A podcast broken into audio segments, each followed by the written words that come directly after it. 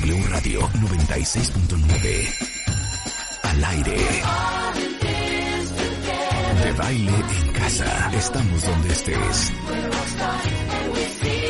Más música, mejores especialistas, más invitados. Marta de baile, desde casa a tu casa. Marta de baile desde casa a tu casa. Estamos de vuelta. A ver, cuentavientes, cero es esta música, más bien es como música cardíaca, totalmente cardíaca, porque está con nosotros Ana Teresa Abreu. Ana Teresa, como ustedes saben, es médico internista, es gastroenteróloga, eh, está certificada con posgrado de alta especialidad en gastrofisiología por el Instituto Nacional de Ciencias Médicas y Nutrición Salvador Subirán. Es el único miembro latinoamericano de la Asociación Científica Internacional para Probióticos y Prebióticos. Es miembro y profesora de la Asociación Mexicana de Gastroenterología. O sea, si la señora no conoce el recto, el colon, el estómago y el esófago, entonces no o sé los quién. números de Bristol, ¿no? Exacto. O los números de Bristol. O la escala de Bristol. La escala de Bristol. A ver, ubican ustedes que cuando teníamos 18, a las 3 de la mañana salíamos del antro. Íbamos por unas gringas, no de Kentucky, No. unas gringas que eran pastor, una tortilla de harina. Y después de que te habías echado, o sea, la cantidad de alcohol que habías 50 tomado, cubas. te tomabas tus, te comías tus dos gringas, Y dormías como Dios. te ibas a tu casa y dormías como un liro. Sí, hasta las 12, una del Y otro ahorita día. uno no se puede comer una uva porque ya está con gastritis y reflujo. Deja gastritis y reflujo. Una grura. ¿Por qué antes aguantábamos piedras Ay, qué horror. y ahorita ya el estómago es de mírame, no me toques? No, no es la edad. Realmente. ¿Es la edad? Es la edad. La ¿Es la edad estómago. ¿Es la edad? Fíjate que no solo es, no solo es la edad, es realmente todo lo que has hecho a lo largo del tiempo. Por ejemplo, te voy a, te voy a decir qué pasaba a los 18 años cuando tomaste alcohol duro y te fuiste, te fuiste del antro, estabas tomando alcohol. El alcohol lo que hace es que relaja el techo del estómago, lo que se llama fundus.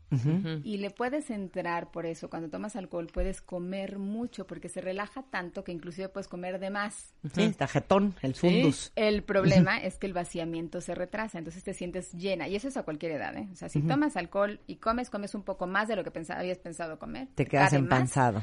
pero tardas en vaciar el estómago. Lo que sí es que pues realmente todo lo que hemos hecho, hecho después de los 18 años finalmente te va, te va a, a repercutir. Si has usado antibióticos, si tienes diarreas frecuentes, si tomas medicamentos, finalmente todo eso va, va a generarte ciertas... eh, O ciertas- sea, el estómago no envejece. Sí. Sí envejece, sí se cae, así como se nos caen a- algunos La vejiga. músculos, Sí. No, y hay músculos. te- te- Sí. te- así como te caes, también se pone laxo, este, hay, hay zonas que se ponen más laxas. De hecho, hay una teoría de cómo los, lo, eh, hay unas, una sustancia que se llama colágena, cómo hay un ligamento que sostiene muy bien la, eh, la que llamamos la unión del esófago con el estómago, la unión esófago-gástrica. Hay un ligamento que, lo, que lo, lo sostiene perfectamente bien cuando estamos jovencitos. Pero conforme vamos envejeciendo se va perdiendo colágena y por supuesto eh, le llamamos pexia, caída. Se va también va, va teniendo cierta caída el estómago, por eso podemos tener más reflujo. Eh, aun- si anteriormente teníamos un reflujo leve, conforme van pasando los años podemos tener muchísimo más reflujo. Claro. Las personas ancianas pueden tener más reflujo. Pero entonces envejece, pero esto no es el gran cambio del estómago con No, los años. No. Por ejemplo, en el esófago, el esófago cuando envejecemos, también nos vamos haciendo chiquitos, nos vamos encorvando, vamos perdiendo talla. Y el esófago, de ser un, un órgano tubular y recto, se hace como si fuese una S, lo llamamos sigmoideo, porque se va, se va, va haciendo como curvitas, pierde su rectitud. Y eso también favorece que no haya una buena digestión. Los abuelitos a veces no pasan rápido el alimento, a veces lo regurgitan. Son, son cambios por la edad. Pero a ver, entonces, ¿qué onda con la microbiota? Ahí es donde ra- radica todo el problema. No, no, no, no. Radican los cambios anatómicos, son los que finalmente te van a ocasionar ciertas cosas. Pero la microbiota es de lo que más es, es de lo que más estamos aprendiendo. No la tenemos totalmente conocida, pero te voy a contar una historia de lo que se llama el estudio MetaHit. MetaHits eh, eh, fue un estudio que se hizo más o menos, eh, surgió, es un estudio que se hizo de todos los genes, de todas las bacterias que teníamos a cualquier nivel, boca, piel, ojos, vagina, tracto respiratorio, intestino, todas las bacterias y en distintas comuni- comunidades, todas las razas, todos eh, prácticamente todos los países y se analizaron muestras de, de, de, este, eh, de todas las personas. En bancos de informática que eran como esas computadoras viejitas que conocíamos pegadas a la pared, pues en esos bancos de, informática se analizaron cada una de esas especies o bacterias y se supo qué código genético tenía y se les pudo atribuir un nombre, aquí, o sea, qué, qué género, qué especie, a qué eh, correspondían. Y ahí fue en el 2006 que se empezó a estudiar el micro, la microbiota intestinal y después los genes de esas bacterias, que es el microbioma. Entonces, en el 2009 es cuando sale todo esto de la microbiota, microbioma, tu segundo órgano, todo desde el punto de vista histórico. Creíamos, eh, fíjate, en 1992 se había dicho realmente que, los bebés nacían con un tubo digestivo estéril. Y eso ahora, recientemente, de 5, de 3 años a la fecha, sabemos que es un concepto que ya cambió. Que si tú estás embarazada y tomas antibióticos y tomas medicamentos, esas, es- es- esas bacterias de tu organismo, del vas a tracto pasar digestivo, van a cambiar, por supuesto, van a tener resistencias antibióticas, van a pasar, a- sí, al torrente, está bien dicho, está, pasa, pasa al torrente sanguíneo del bebé y también pasa a su tubo digestivo. Y entonces entendemos por qué a lo mejor este, de nacimiento pueden haber ciertas alteraciones o se inducen alteraciones a futuro, pero desde que estabas en el útero. Pero espérame un segundo, entonces, ¿qué quieres decir? ¿Que la microbiota con la cual nace un bebé es herencia de su madre? está, más que sea herencia, está colonizado el intestino del bebé en el útero por lo que hay en el líquido amniótico que el bebito degluta y saca también por su recto, porque está permeable todo su tubo digestivo, más por lo que la mamá, somos muy responsables por lo que comemos, nuestro estilo de vida, los medicamentos que usamos en el embarazo. Y entonces dime una cosa, o sea, cuando tienes un bebé que tiene un reflujo infernal, Ese es más por, por eh, una cuestión de Anatómica. maduración anatómica. Sí, los bebitos, todos, prácticamente todos los bebitos tienen reflujo, maduran muy bien esa zona muscular después del año de haber nacido, pero sí hay enfermedades alérgicas. ¿Cuántas alergias no hay en bebés, en recién nacidos ahorita? Que sea alergia a la proteína de la leche, un montón sí, a de la alergias. lactosa, a la caseína, bla, Sí, bla, muchas alergias y todo obesidad. A lo mejor no son obesos de recién nacidos, pero en la primera infancia empiezas a ver que tu niño está con sobrepeso. Y eso está inducido, hay estudios que, que han vi- se ha, vi- ha visto que la microbiota de la mamá en el embarazo estuvo, estuvo, estuvo cambiada o hubo un- algo de disbiosis. Ahora, por ejemplo, así como cosas muy nuevas que sabemos en microbiota, emulsificantes. ¿Sabías que todo lo que es aceite y agua no se, no, no, no, no se puede mezclar? Entonces, muchas de las cosas que comemos para que puedan estar mezcladas la proporción de aceite con agua se usan emulsificantes. Entonces, los emulsificantes alteran negativamente la microbiota, favorecen que tengas ciertos tipos de organismos que a lo mejor no funcionan para bien en ti y te inducen obesidad, alteraciones en la permeabilidad intestinal, aterosclerosis, enfermedad, diabetes, por supuesto, todo esto tiene que ver. ¿Pero qué tiene agua y aceite junto? Todo, todo pues sí. mezcla, este, bueno, ¿Pero qué? ¿Vinagre balsámico y aceite de oliva? ¿Eso Eh, será agua no, no, no, aceite? pero ese es- eso, eso tú lo mezclas, sí. pero cuando ya está unido, por ejemplo, no sé, cremas, cosas oleosas que compras en, en el mercado. Queso, claro. mm, Más, ¿Más sí, pero, lácteo? por ejemplo, ma- sí, más cosas, co- combinaciones lácteas. Muchas cosas de, sí. industria, de la industria alimentaria tienen emulsificantes. Y esos emulsificantes tienen, o sea, impactan en la microbiota. Por ejemplo, eh, otra cosa, o sea, no solo son los antibióticos, porque toda la gente le tiene así como que miedo, no, al el antibiótico. Son muchas las cosas. Hay estudios ahorita, por ejemplo, em, eh, los edulcurantes, en concreto, eh, bueno, ciertos edulcurantes pueden alterar la microbiota negativamente. Pero también me imagino que la forma en que comían nuestros papás y Era nuestros abuelos y en la calidad de comida que comían Y no los es la que comemos no había hoy. los ¿eh? chochos, o sea, realmente, lo- o sea, a nuestros abuelitos les tocó, abuelos, bisabuelos, les tocó el surgimiento de los antibióticos. Sí. Y luego vino un furor de antibióticos y ya empezamos a ver también las consecuencias de los antibióticos. O sea, todo ha sido bueno y trae su contraparte. Claro. Hay un estudio, por ejemplo, en niños, porque eh, lo que quería darte es un panorama de qué es lo que sucede con, con la microbiota, cómo vamos cambiando. Eh, ahora sabemos que el bebé sí tiene microbiota. Ya alguna vez había les había mencionado este, que cuando nace el bebé, también, si va a nacer por cesárea, no es lo mismo que si nace por parto, porque tiene una colonización por la vagina de la mamá. Ahora hay una, una doctora, la doctora María Domínguez Bello, es- ella es española, trabaja en, es- en Estados Unidos, y ella, cuando un bebé va a nacer por parto, ella identificaba que eran niños muy alérgicos los de cesárea. Y entonces ahora les pone a las, o sea, eh, se, se, se, se hizo, un- se protocolizó de tal manera que a los niños que van a ser por cesárea, les, a la mamá les pongan, si están sanas, no tienen ninguna enfermedad genital, les pongan una gasa eh, en, en vagina y cuando el bebito nace por cesárea, esa misma gasa de su mamá se la ponen por nariz, ojitos, boca y eso, por supuesto que esos son los bichitos que debía adquirir el bebito en el canal de parto Y de una y vez. Ya, y ya no hacen alergias. O sea, así de, de, de, de, de- de simple es algo que hemos obviado. O sea, se llama Claro. María Domínguez Bello para quienes quieran este, eh, este, buscarla. Luego, hay otro estudio de un, de un doctor este, que eh, evalúa niños. Te voy a decir el lugar porque es rarísimo. Se llama Burkina Faso, Sí, en claro. África Sí, sí. y niños de Italia, de Florencia, y dijeron, a ver, niños de la misma edad, cinco años, unos que comen pasta, verduras, no sé, y otros, pues en Burkina Faso comen semillas, comen fibritas que encuentran, rara vez van a comer carne, por supuesto no hay dulces ni nada. ¿Son distintos los niños? No, no son distintos. Tienen los mismos bichos, pero en proporciones distintas. Los niños que comen más, por ejemplo, los niños que, que son de, de África tienen mucho, o sea, la expresión de firmicutes es más baja y tienen más bacteroidetes. Son niños a lo mejor incluso más delgados.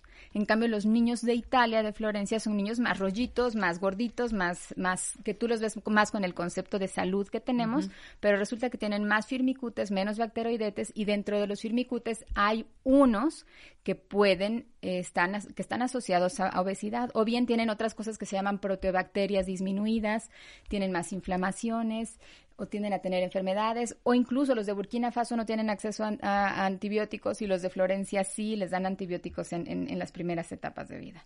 Entonces, desde estamos impactando realmente la plática lo, a lo mejor es más cómo la estamos cómo estamos impactando la microbiota a lo largo de la vida.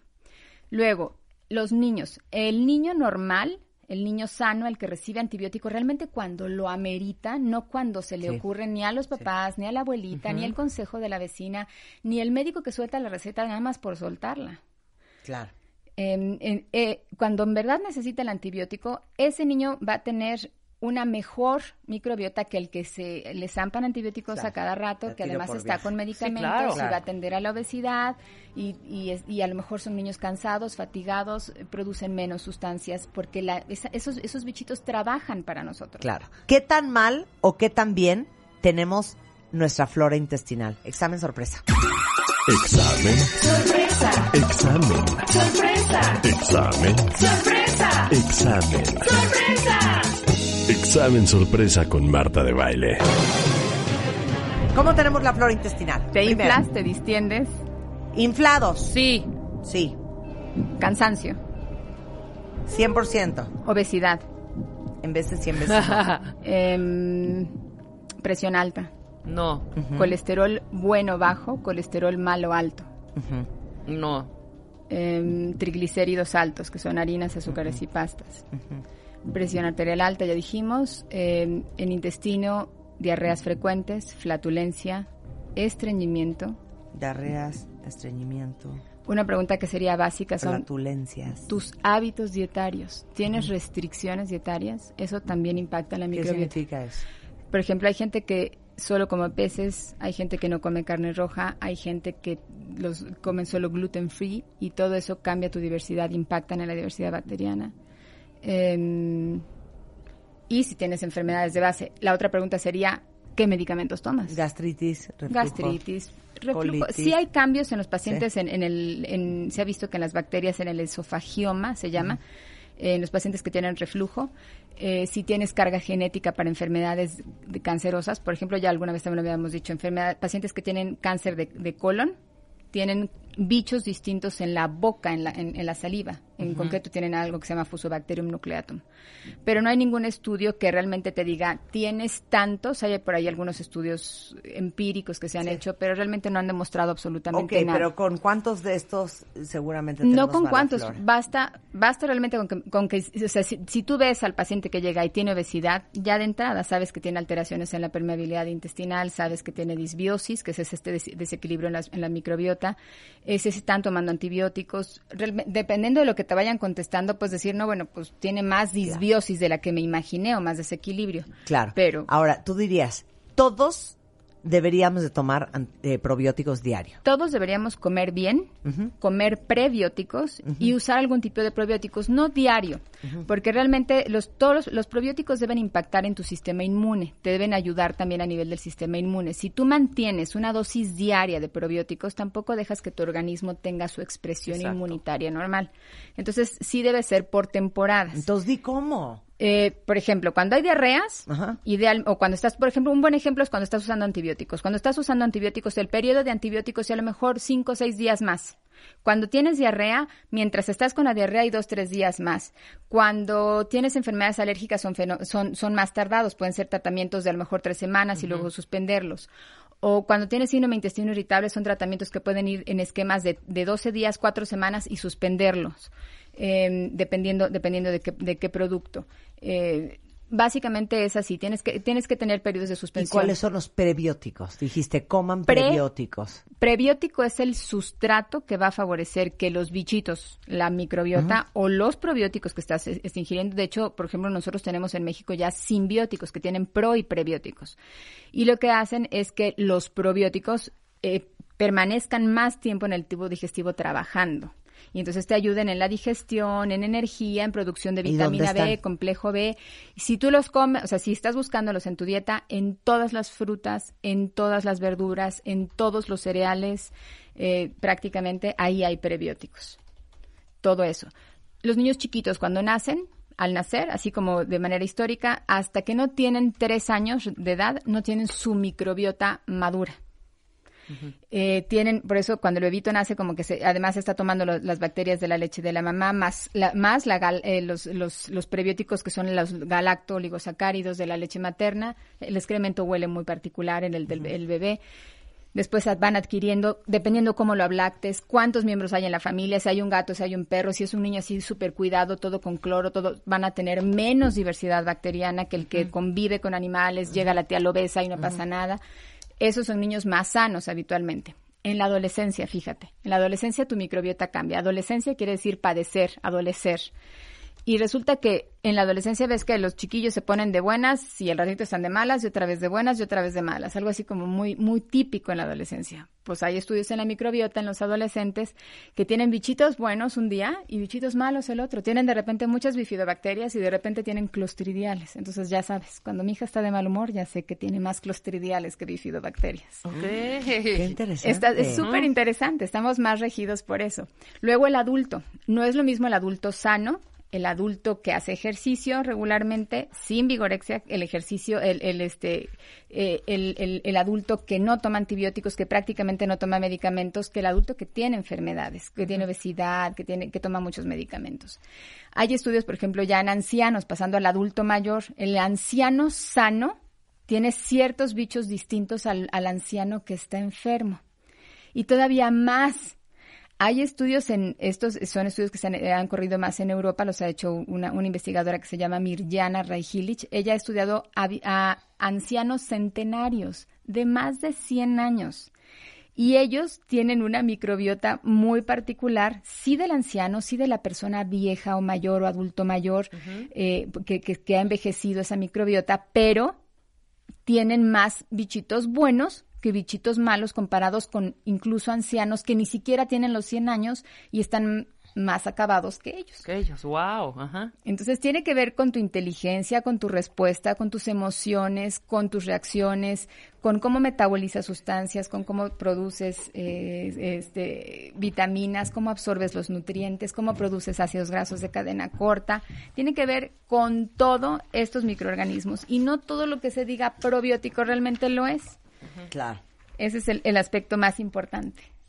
Toda la información de lo que hablamos, evidentemente, está en el podcast, está en nuestra página de martadebaile.com y eh, que sepan que la doctora Ana Teresa Abreu, gastroenteróloga y fisióloga digestiva, está aquí en la Ciudad de México, en el Hospital Ángeles del, Del Pedregal. Sur, del Pedregal, y les vamos a dar el teléfono de tu consultorio, ¿va? Sí. Que es el 50 Y me dice a mí que es. Pues fíjate, hablo mucho, pero no me lo sé. Es 56, ¿será? No sé por qué no lo tengo aquí. No, sí ¿Dónde está, está? así. Es 51 35 43 72. 40, y- 51 35 43 72 51 35 43 72 y igualmente este pues directamente en el conmutador del Claro. Hospital Ángeles. Muchas Claro gracias. sí. Ana Muchísimas Teresa. gracias a ti y a Un todos los placer tenerte acá, como Gracias. siempre. Bueno, con esto hacemos una pausa rapidísimo. No se vayan, ya volvemos. W Radio 96.9. Al aire. De baile en casa. Estamos donde estés. Más música, mejores especialistas, más invitados. Marta de baile, desde casa a tu casa. Marta de baile desde casa a tu casa. Hacemos una pausa.